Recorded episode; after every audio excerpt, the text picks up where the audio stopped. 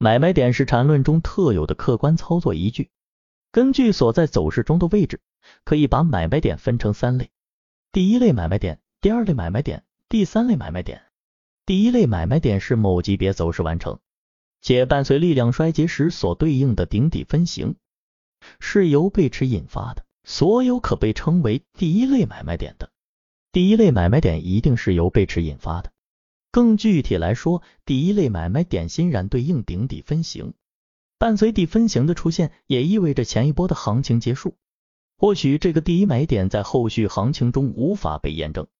但仅当前来看，这个位置的背驰是确定无疑的。在日线级别中，由向下趋势走势类型背驰引发的第一类买点，意味着这个日线级别趋势走势类型的完成。这个第一类买点被称之为日线级别的第一类买点。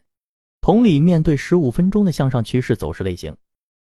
由背驰印发了第一类卖点，也代表着这个十五分钟趋势走势类型的完成。可以帮助大家建立完整的交易系统，系统进化模型泽西船长公众平台，进一步系统学习。